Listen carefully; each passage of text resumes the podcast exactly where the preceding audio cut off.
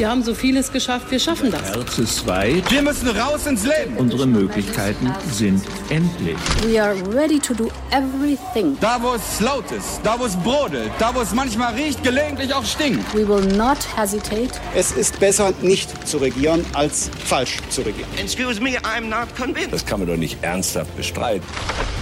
Hauptstadt, der Podcast mit Michael Bröker und Gordon Ripinski. Direkt von der Pioneer One. Herzlich willkommen zu unserer neuesten Ausgabe dieses wunderbaren, sympathischen kleinen Hauptstadt-Podcasts. Es ist Freitag, der 14. Mai und mein Name ist Michael Bröker. Und ich bin Gordon Ripinski und auch von mir herzlich willkommen an diesem schönsten aller Brückentage. Der Sommer kann ganz gut werden, hat wer gesagt, Gordon? Das war natürlich Christian Drosten. Die wichtigste Stimme der Pandemie. Die wichtigste Stimme der Pandemie neben Karl Lauterbach, muss man sagen, aber Christian Drosten in der Tat äh, auch eine wichtige Stimme. Und, Und endlich mal was Konstruktives. Endlich mal was Konstruktives und endlich mal Optimismus sozusagen. Ne? Den haben wir ja auch zwischenzeitlich vielleicht ein bisschen vermisst, aber vielleicht gab es auch gar keinen Anlass. Aber er hat natürlich auch vor zwei Wochen mal oder vor drei Wochen mal gesagt, es könnte ein harter Sommer werden. Okay, wir nehmen jetzt mal einfach an, es stimmt, was er sagt, es wird ein guter Sommer. Und warum hat er das gesagt? Na gut, er hat es natürlich gesagt, weil die Impfungen vorangehen, weil äh, das Wetter besser wird, weil die Zahlen runtergehen, man kann wieder nach draußen gehen, dadurch äh, sinkt das Infektionsrisiko. Ja, und jetzt sollten wir, glaube ich, langsam mal darüber nachdenken, wie eigentlich die Zeit nach diesem Sommer aussehen könnte, wenn mutmaßlich das Schlimmste an dieser Pandemie überstanden sein wird. Ja, und da hat er noch einen Satz gesagt und das Wort musste ich erst mal nachschauen, aber wir hören uns mal an, was er gesagt hat. Das Virus wird endemisch werden, das wird nicht weggehen. Und wer sich jetzt beispielsweise aktiv dagegen entscheidet, sich impfen zu lassen, der wird sich unweigerlich infizieren. Da kann man nichts dagegen tun. Endemisch, Gordon, was ist das eigentlich? Das ist, wenn man so will, pandemisch, aber nicht mehr so schlimm. Also das heißt, äh, das Virus, das Coronavirus wird natürlich weiter existieren, aber es wird dann vielleicht so sein wie Masern. Also es existiert, aber es ist beherrschbar. Es gibt eine Impfung, man kann es kontrollieren und es ist nicht mehr ein gesellschaftliches Risiko. Aber das ist ja ein spannender Punkt, Gordon. Masern, da gibt es eine Pflichtimpfung inzwischen. Wird es denn am Ende auch eine Corona-Pflichtimpfung doch geben, entgegen aller Beteuerungen von Jens Spahn? Das glaube ich eigentlich nicht. Dafür ist das Thema im Moment politisch zu aufgeladen. Es kann natürlich sein, wenn sich das etwas entspannt, dass sich das nochmal ändert. Ich glaube, im Moment ist es tatsächlich so, dass wir nur werben können oder dass die Politik auch nur werben kann darum, dass sich die Menschen impfen. Und am Ende glaube ich, geht irgendwann die Verantwortung von der Gesellschaft auf das Individuum über. Dann ist irgendwann jeder auch dafür selbst zuständig, sich impfen zu lassen. Und wenn nicht, dann trägt er oder sie eben die Folgen davon. Ja, und wir reden also jetzt über die Post-Pandemie-Zeit. Und da hat ja auch Christian Drosten gesagt, wer sich nicht impfen lässt, der wird wahrscheinlich infiziert. Eine ziemlich harte Aussage, aber wahrscheinlich ist das eben dann so. Und ich glaube, die Politik, wenn sie eins ja nicht konnte in den letzten zwölf Monaten, dann ist es Prävention oder vorausschauendes Agieren. Ich glaube, wir brauchen jetzt diesen Plan. Wie gehen wir langfristig mit dem Coronavirus um? Und dabei sind ja ein paar offene Fragen, die wir unbedingt beantworten müssen. Zum Beispiel, was äh, wird die ständige Impfstoffbeschaffung kosten? Denn man muss ja die Impfung auch immer wieder auffrischen. Oder wer wird sie dauerhaft bezahlen? Das ist eine Krankenkassenleistung, mutmaßlich, aber die kostet natürlich auch eine Menge Geld. Ja, und was ist mit den Menschen, die sich gar nicht impfen lassen wollen? Partout bis zuletzt nicht. Das sind ja laut einer aktuellen Infatest-DIMAP-Umfrage mindestens 13 Prozent der erwachsenen Deutschen. In absoluten Zahlen immerhin 10 Millionen Menschen, Gordon, die nicht das machen, was wir beide machen werden, nämlich sich einfach diesen Peaks geben. Ja, ich kann da nur noch einmal das wiederholen, was ich eben gesagt habe. Ich finde, ab einem bestimmten Punkt geht das Risiko, die Verantwortung von der Gesellschaft auf das Individuum über. Und wenn du am Ende 10 oder 13 Prozent hast, die sich nicht impfen lassen, dann werden die mit dem Risiko herumlaufen, sich eben auch mit dem Coronavirus zu infizieren.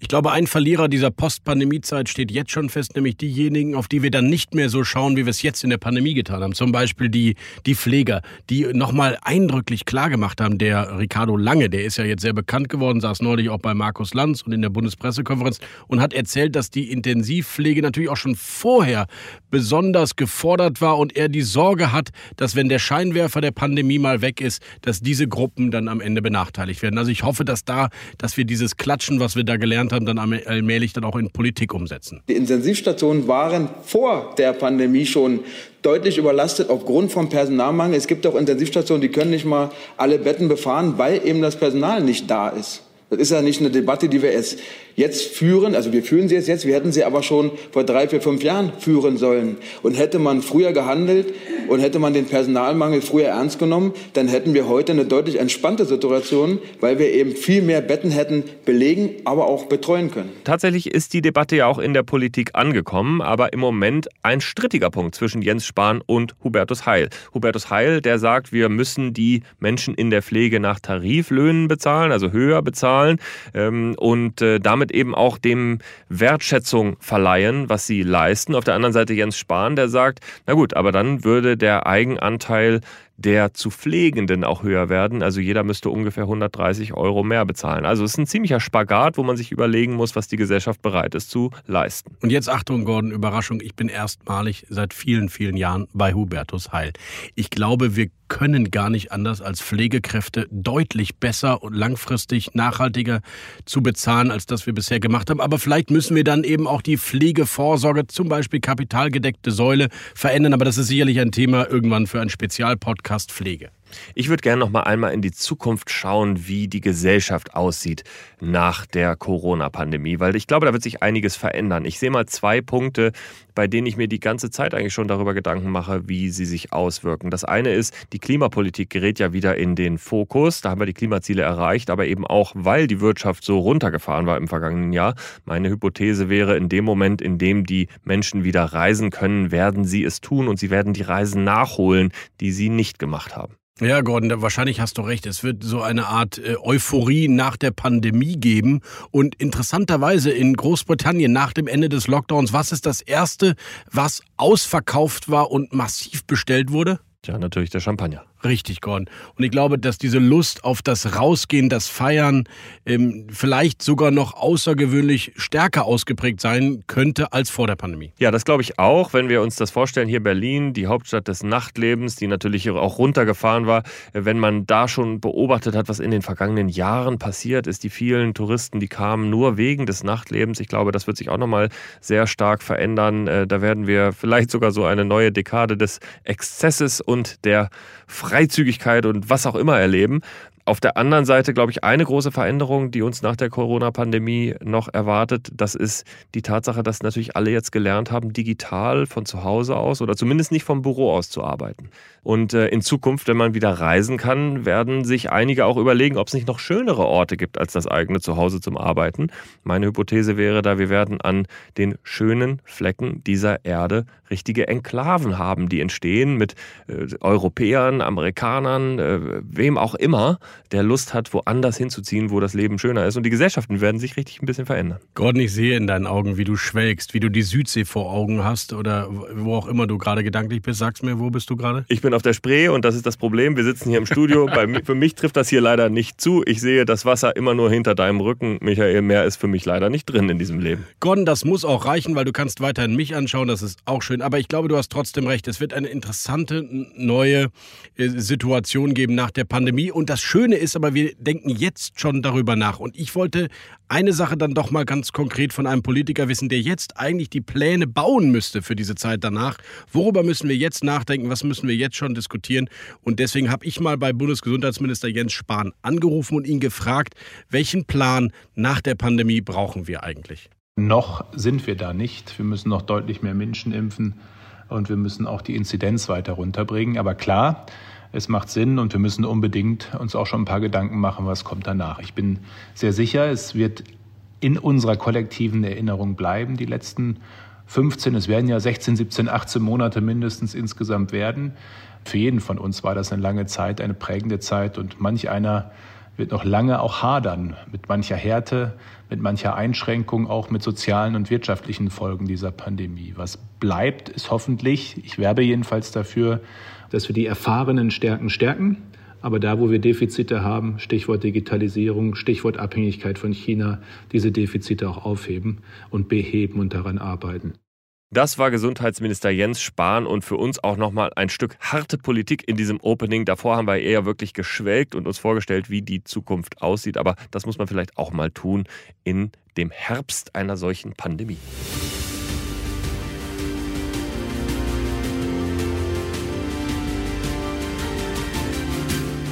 Unsere weiteren Themen heute.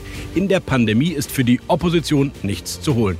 Das mag stimmen, aber nach der Pandemie womöglich doch. Und zwar, wie es gerade ausschaut, für die FDP. Gordon und ich analysieren gleich, wie die Liberalen bei der Bundestagswahl profitieren könnten von der Diskussion um Freiheitsrechte, die wir inzwischen seit Monaten führen.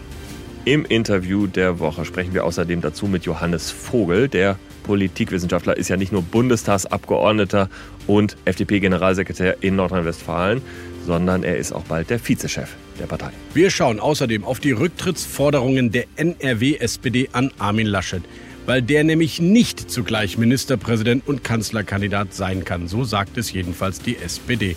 Bei uns bekommt Armin Laschet gleich Rückendeckung. Sie werden vielleicht überrascht sein, von wem. Und außerdem erklärt uns linke Fraktionschef Dietmar Bartsch, ob er und seine Partei eigentlich wirklich regieren wollen. Und wir schauen ein bisschen darauf, was uns bei der Linkspartei mit dem neuen Führungsduo, Spitzenduo, Janine Wissler und Dietmar Bartsch bei dieser Bundestagswahl erwartet. Und im kürzesten Interview der Republik spricht gleich Gordon Repinski mit der Frau, die Deutschlands älteste Partei durchs Neuland steuert, die Digitalbeauftragte im Willy Brandt-Haus, Karline Mohr. Deep Dive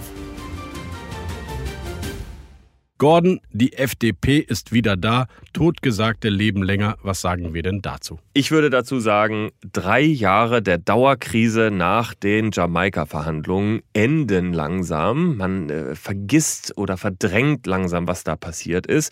Und die FDP, das muss man fairerweise sagen, hat es auch ganz gut gemacht. Sie haben den Ton ein bisschen verändert und deswegen geht es jetzt dann endlich mal ein bisschen bergauf. Die Umfragen vor einem Jahr bei Infratest DIMAP und bei Allensbach 5% 4,5% Jetzt durch die Bank 10, 11, sogar 12% Vielleicht liegt es auch daran, dass die Beschränkungen der Freiheit, die aus Sicht vieler Deutsche eben über Gebühr beschlossen wurden, die Partei nach oben spülen, die Freiheit im Kern hat, nämlich die FDP. Und damals hat ein gewisser Guido Westerwelle schon gesagt, was mit Freiheitsrechten passiert, wenn man es überdreht. Freiheit stirbt immer zentimeterweise, hat einmal Karl Hermann Flach formuliert. Und Freiheit stirbt nicht durch Politiker, stirbt nicht dadurch, dass man Bürgerrechte und Freiheitsrechte von Politik wegen einschränken will, sondern dann wird es gefährlich für die Freiheit, wenn die Bürgerinnen und Bürger ihr eigenes Immunsystem vergessen, das sie wappnen muss gegen jede Freiheitsbedrohung.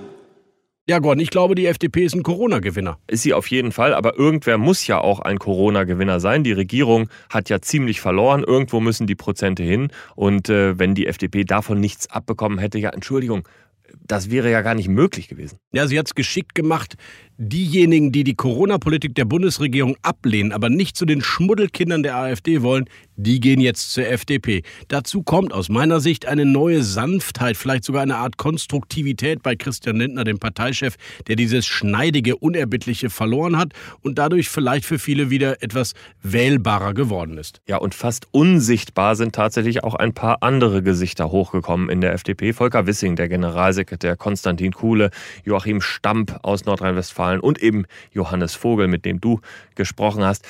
Ein kleiner Haken an der ganzen Sache. Es sind alles Männer. Die FDP bleibt eine Männerpartei und ist es vielleicht mehr als je zuvor. Aber möglicherweise trifft das auch genau das, was sich das Klientel der FDP wünscht. Vergiss mir Bettina Stark-Watzinger nicht, die jetzt ins Präsidium aufgestiegen ist, aber trotzdem hast du natürlich recht.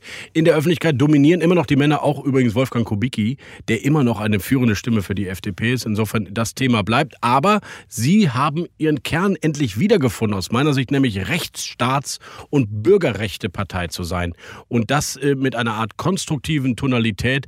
Ich glaube, der Liberalismus, der politische Liberalismus, der wird jetzt gerade mehr denn je gebraucht. Ich glaube, der wurde schon immer gebraucht und die FDP hat aber diese Lücke nicht gefüllt. Sie hat äh, vor allem Wirtschaftsinteressen vertreten. Sie war die Apothekerpartei und dann hat Lindner immer ein bisschen nach rechts geblinkt, hat es mal ausprobiert und jetzt gibt es wieder einen etwas anderen, klareren Kurs und ich glaube, das funktioniert besser.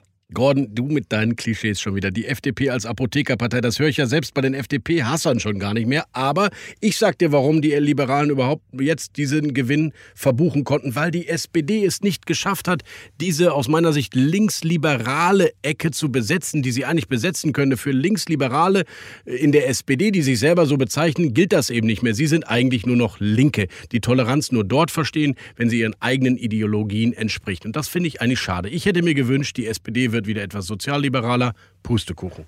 Mick, schöne Polemik, aber ohne ein bisschen Klassenkampf von rechts geht es bei dir ja irgendwie auch nicht. Ich glaube, die eigentliche Lücke bei der FDP ist nicht links entstanden, sondern bei den Wirtschaftsliberalen. Auf der anderen Seite also wäre Friedrich Merz heute zum Beispiel CDU-Parteichef, dann hätte die FDP aus meiner Sicht zwei oder drei Prozent weniger. Denn der Aufschwung, der richtige Aufschwung der FDP, der begann nach der Wahl von Armin Laschet zum CDU-Chef.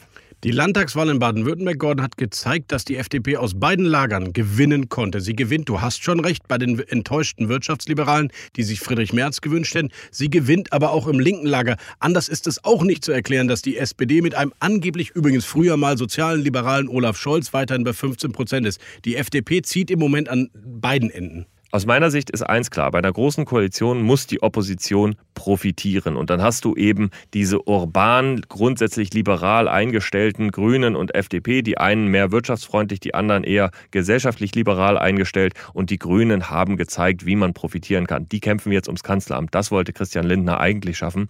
Wenn er jetzt mit 12 Prozent wieder an Regierungsbeteiligung denken kann, dann ist das der Mindesterfolg für Christian Lindner in dieser Legislaturperiode. Wenn ein FDP-Kritiker 12 12 Prozent als Mindesterfolg bezeichnet, dann kann jetzt Christian Lindner, sollte er zuhören, eigentlich nur noch vor Jubel und Freude im Trapez springen, denn 12 Prozent ist eigentlich irre dafür, dass es eine Oppositionspartei ist.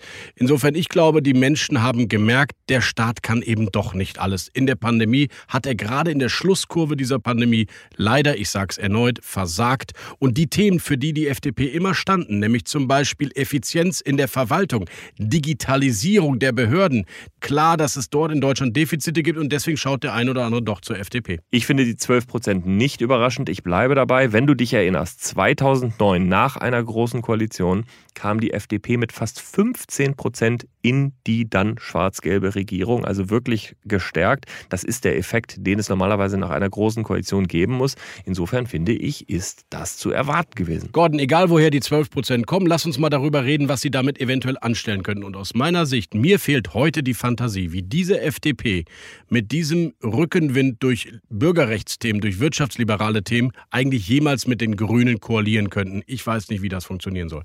Ich sehe gar nicht so das Problem bei den Grünen. Ich sehe eher das Problem zwischen SPD und FDP, weil tatsächlich die Unternehmens- und Wirtschaftsfreundlichkeit, die bei der FDP verankert ist, überhaupt nicht mehr das kulturelle Verständnis der SPD trifft. Da ist wirklich sehr, sehr großer Unterschied entstanden zwischen den beiden. Ich glaube, die kommen nur zusammen, wenn sie wirklich richtig gerne zusammen wollen. Auch zum Beispiel in der Finanzpolitik sind die beiden Parteien einfach sehr, sehr weit auseinander. Du bist bei der grünen Ampel, ich war jetzt bei Jamaika und in beiden Konstellationen mussten sie auf jeden Fall mit den Grünen klarkommen. Deswegen aus meiner Sicht nochmal, wie schaffen Sie es, die FDP, gerade in der Steuerpolitik mit grünen Ideen zusammenzukommen, egal ob in der Ampel oder in Jamaika. Und wenn jetzt Christian Lindner, wie aus meiner Sicht völlig unnötig, im Bild am Sonntag-Interview sagt, jegliche Steuererhöhungen sind mit der FDP ausgeschlossen und zugleich die Grünen acht, neun, zehn kleine Steuererhöhungen vorschlagen, weiß ich gar nicht, wie das jemals jemals zusammenpassen soll.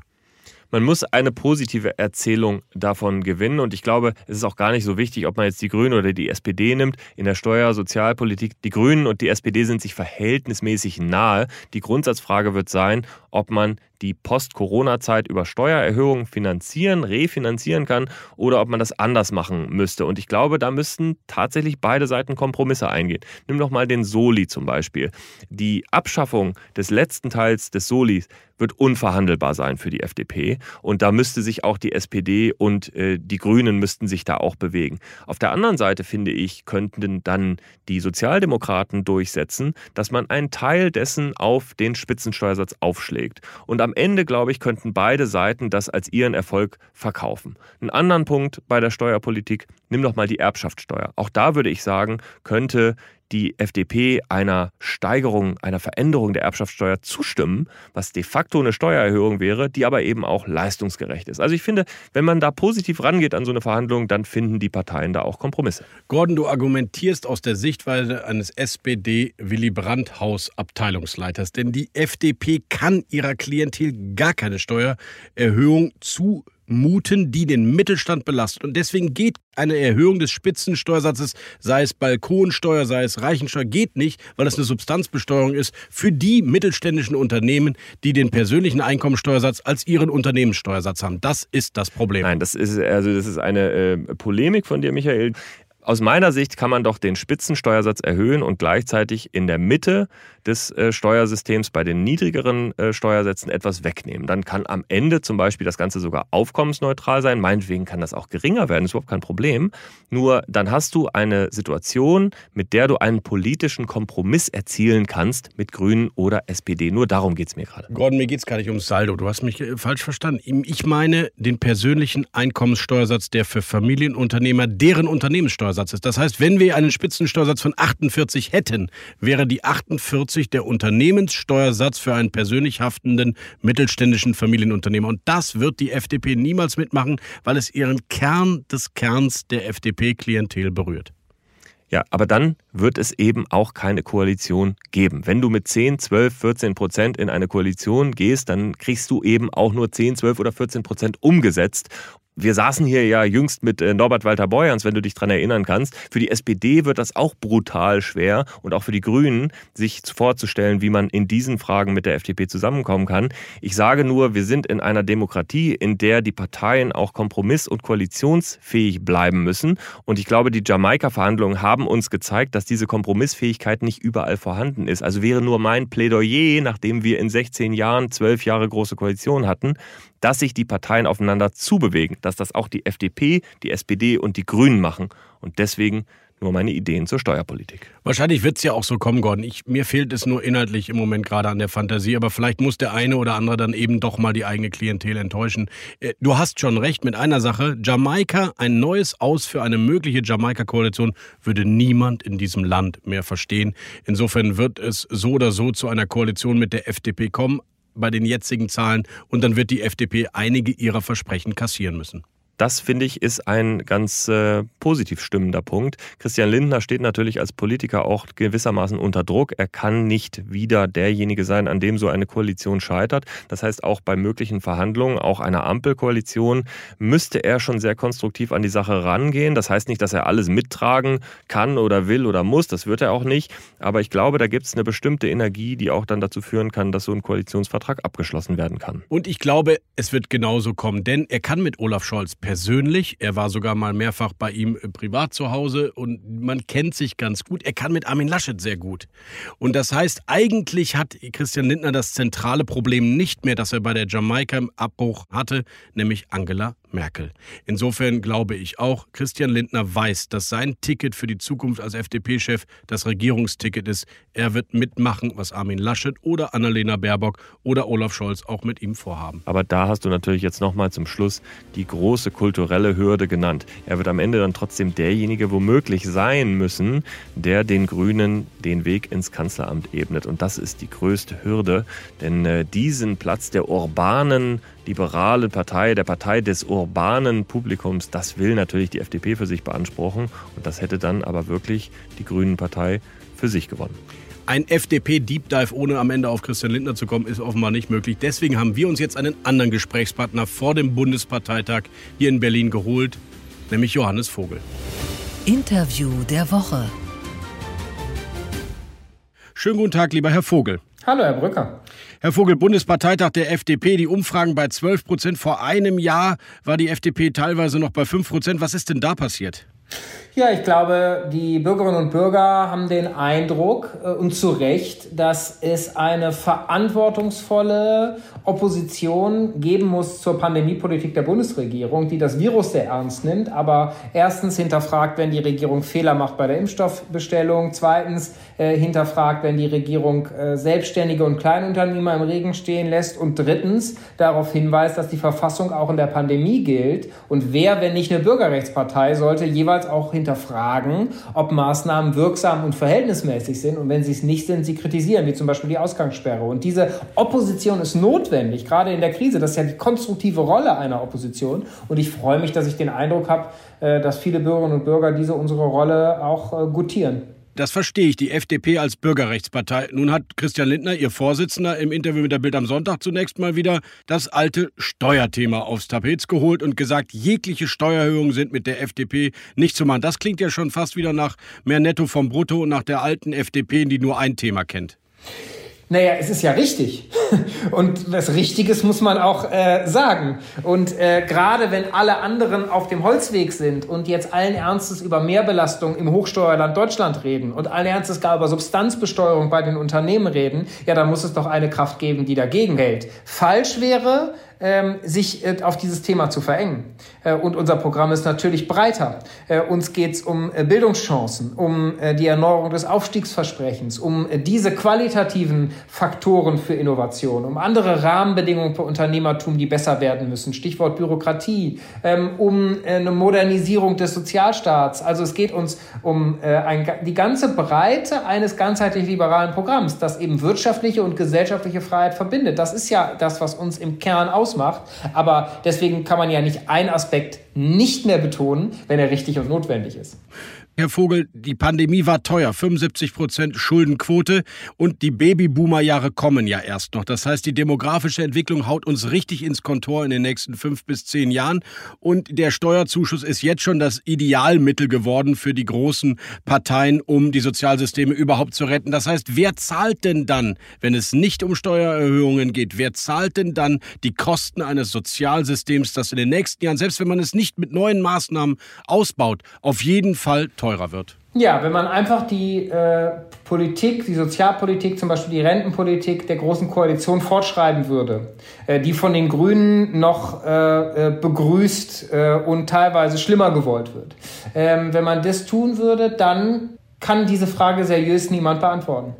Wenn wir uns da jetzt ins Jahre 2030 oder 35 oder 40 springen würden und wir hätten einfach die äh, Politik der letzten Jahre fortgesetzt, keine Regeln verändert, die Substanz des Rentensystems nicht reformiert, äh, dann kann ich die Frage nicht beantworten, weil äh, auf eine Art und Weise unverantwortlich agiert wurde, die nur mit einem mangelnden Anspruch an Langfristigkeit in der Politik überhaupt zu erklären ist. Man denkt eben nur bis zum Ende der Legislaturperiode. Wir müssen aber auch an die kommenden Jahrzehnte denken. Und deshalb glaube ich, die Lösung kann nur sein, die nächste Legislaturperiode, die ja die letzte ist, bevor die Babyboomer in Rente gehen, zu nutzen, um das Rentensystem zu modernisieren und diese Strukturreform anzugehen, die das Rentensystem demografiefest macht. Dafür machen wir ja ganz konkrete Vorschläge.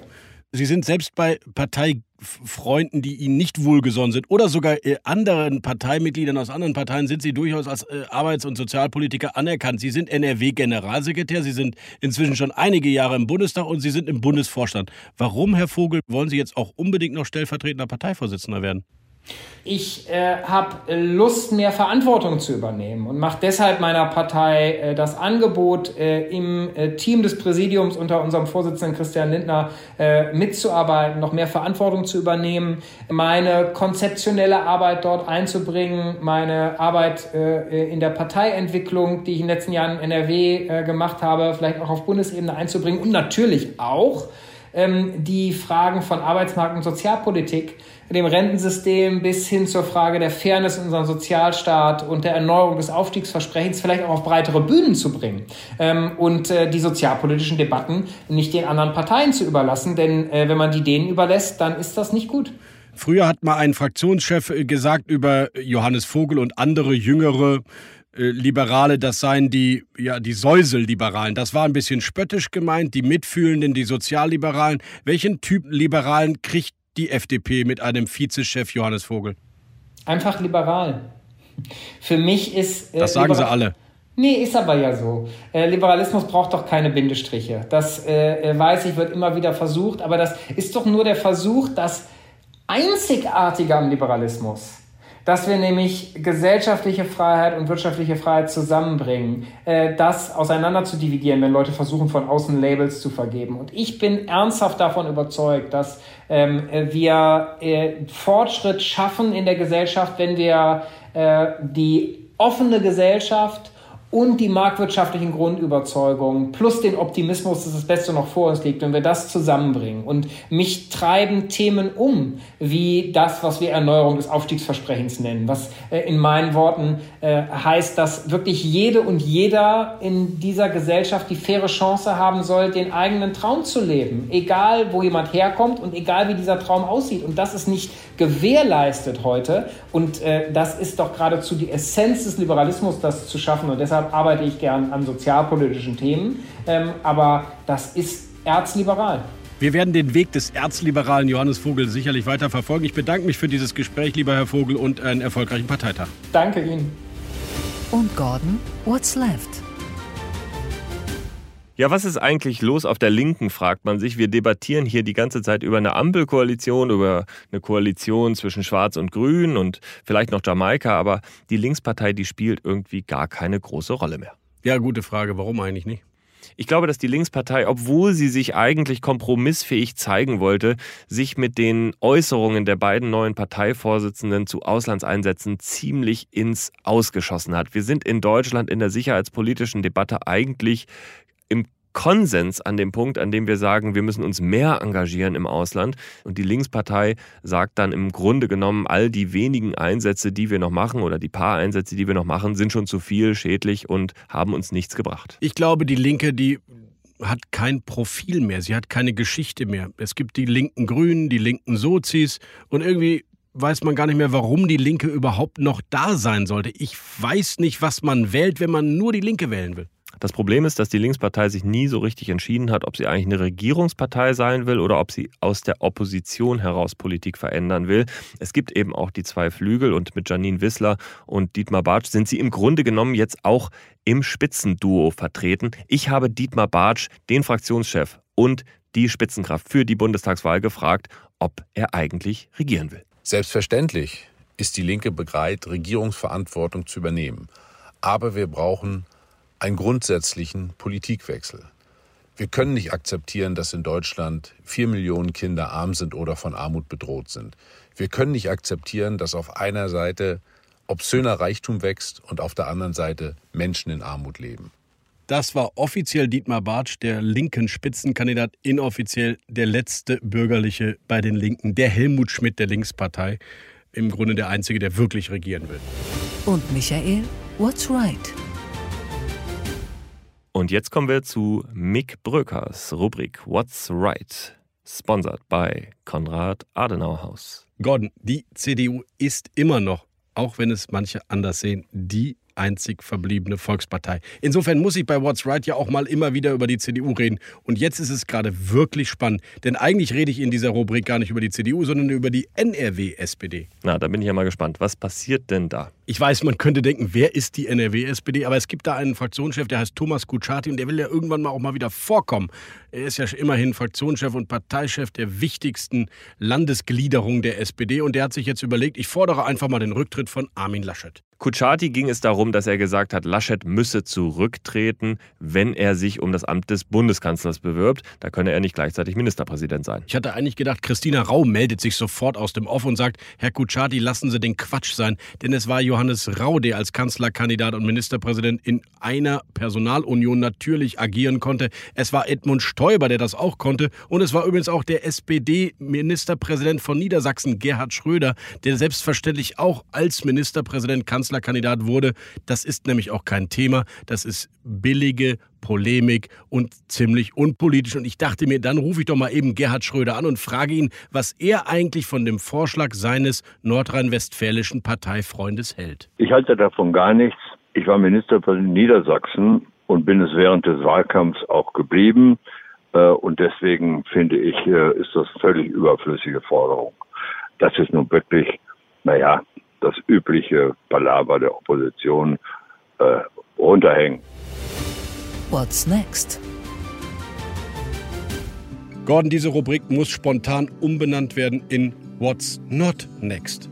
Ja, es geht nämlich um die Spargelfahrt. Das, äh, ja, wie soll man sagen, traditionsreichste Ereignis in den Sommermonaten, das die sozialdemokratische Bundestagsfraktion ausrichtet. Eigentlich ist ein politischer Sommer ohne die Spargelfahrt kein Sommer. Ja, aber der letzte Sommer, der war ja auch schon so ein Sommer ohne die Spargelfahrt. Damals hat Siemtje Möller übernommen die Rolle als äh, Sprecher der Seeheimer von Johannes Kahrs und hat eigentlich ganz optimistisch in dieses Jahr geschaut und gesagt, es wird wieder eine geben. Jetzt wissen wir, es wird nicht so sein. Für diejenigen unter Ihnen da draußen, die vielleicht nicht wissen, was die Spargelfahrt ist, das ist eine Dampferfahrt, eine Schiffsfahrt von Sozialdemokraten organisiert, mit Journalisten, mit Sozialdemokraten, einmal um den Wannsee. Es gibt frischen, leckeren Spargel und vor allem gibt es oft auch richtig harte politische Nachrichten und Gespräche. Da werden Ministerpräsidenten abgesägt, Kanzlerkandidaten demontiert, oder? Ja, genau. Erinnern wir uns an äh, Kurt Beck, äh, an Franz Müntefering, an die Auseinandersetzungen, äh, die damals waren, vor gut zehn Jahren. Also äh, da ist schon immer eine Menge passiert. Ich erinnere mich an einen äh, sehr langen Abend mit Gesine Schwan, die mir damals erzählte, warum sie unbedingt Bundespräsidentin werden müsste. Das Interessante ist, die Politiker kommen nicht weg vom Schiff. Das heißt, wir Journalisten können richtig schön lange saugen, Nachrichten abgreifen und sie einfach nicht mehr loslassen. Ja, ich erinnere mich noch an meine erste Spargelfahrt. Da war tatsächlich 2003 Gerhard Schröder, den wir eben gehört haben, noch Bundeskanzler. Der hat sich dann immer an Deck oben hingesetzt und dann versammelten sich die Hauptstadtjournalisten um ihn herum und Schröder mit einem Glas Wein hat dann genossen, dass er so ein bisschen die Welt erklären konnte. Also es war schon immer eine irgendwie doch sehr wichtige, wenn auch informelle, aber doch am Ende wichtige Veranstaltung. Glas Wein und Welterklärerpose würde Gerhard Schröder heute natürlich nicht mehr so machen. Nein, es war eine schöne Veranstaltung, Gordon. Und wenn jetzt die Spargelfahrt der Seeheimer ausfällt, was kommt dann jetzt? Ja, die äh, Sprecherin Siemche Möller sucht nach einer Alternative. Das wird nicht auf dem Wannsee stattfinden. Das muss natürlich draußen stattfinden, vielleicht ein bisschen später. Aber wir kennen das ja auch. Wir wissen nicht, was möglich ist im Moment, welche Veranstaltungskonzepte im Juni vielleicht funktionieren. Also es wird jetzt da mehrgleisig geplant und vielleicht wird es am Ende einfach nur ein kleiner Grillabend. Aber Gordon, wir haben ein Schiff, wir haben eine Anlegestelle an der Fauninsel, wir können über den Wannsee schippern, wir haben einen Kapitän, der das darf. Was Hm. wäre, wenn wir das machen? Ja, ich glaube, da sollten wir drüber nachdenken. Wir machen einfach eine Spargelfahrt. So machen wir das. Gabor, du hast es hiermit gehört. Wir würden gerne dieses Schiff für eine Spargelfahrt bekommen. Ja. Gabor, geht das? Beschlossen und verkündet. Gut. Einsatz zu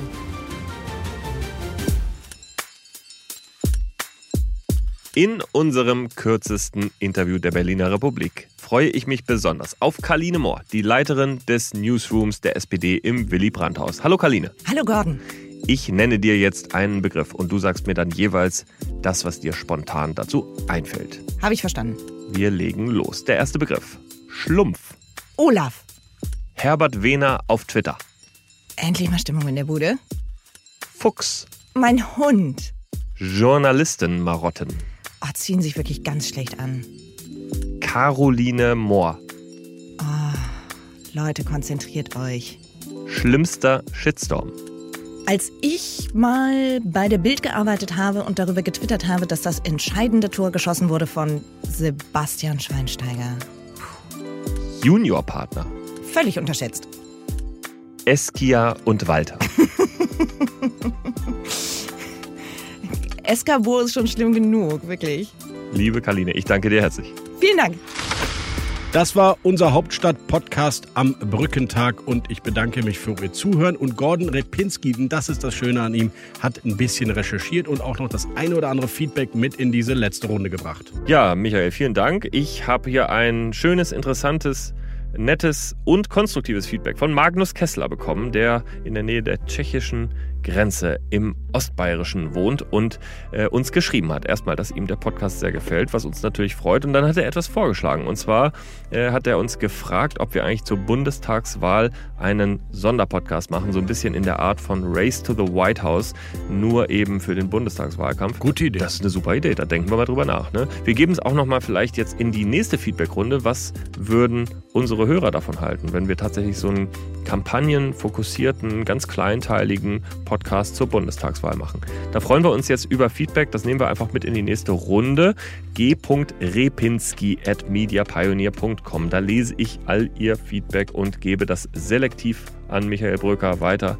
Und äh, die schönsten, interessantesten, konstruktivsten Beiträge, die lese ich dann hier auch gerne wieder vor. Und schreiben Sie ihm ruhig, dass Sie meine Moderation gerne mögen. Er kann das verkraften. Vielen Dank und auf Wiederhören. Tschüss, bis zum nächsten Mal. Hauptstadt, der Podcast mit Michael Bröker und Gordon Ripinski. Direkt von der Pioneer One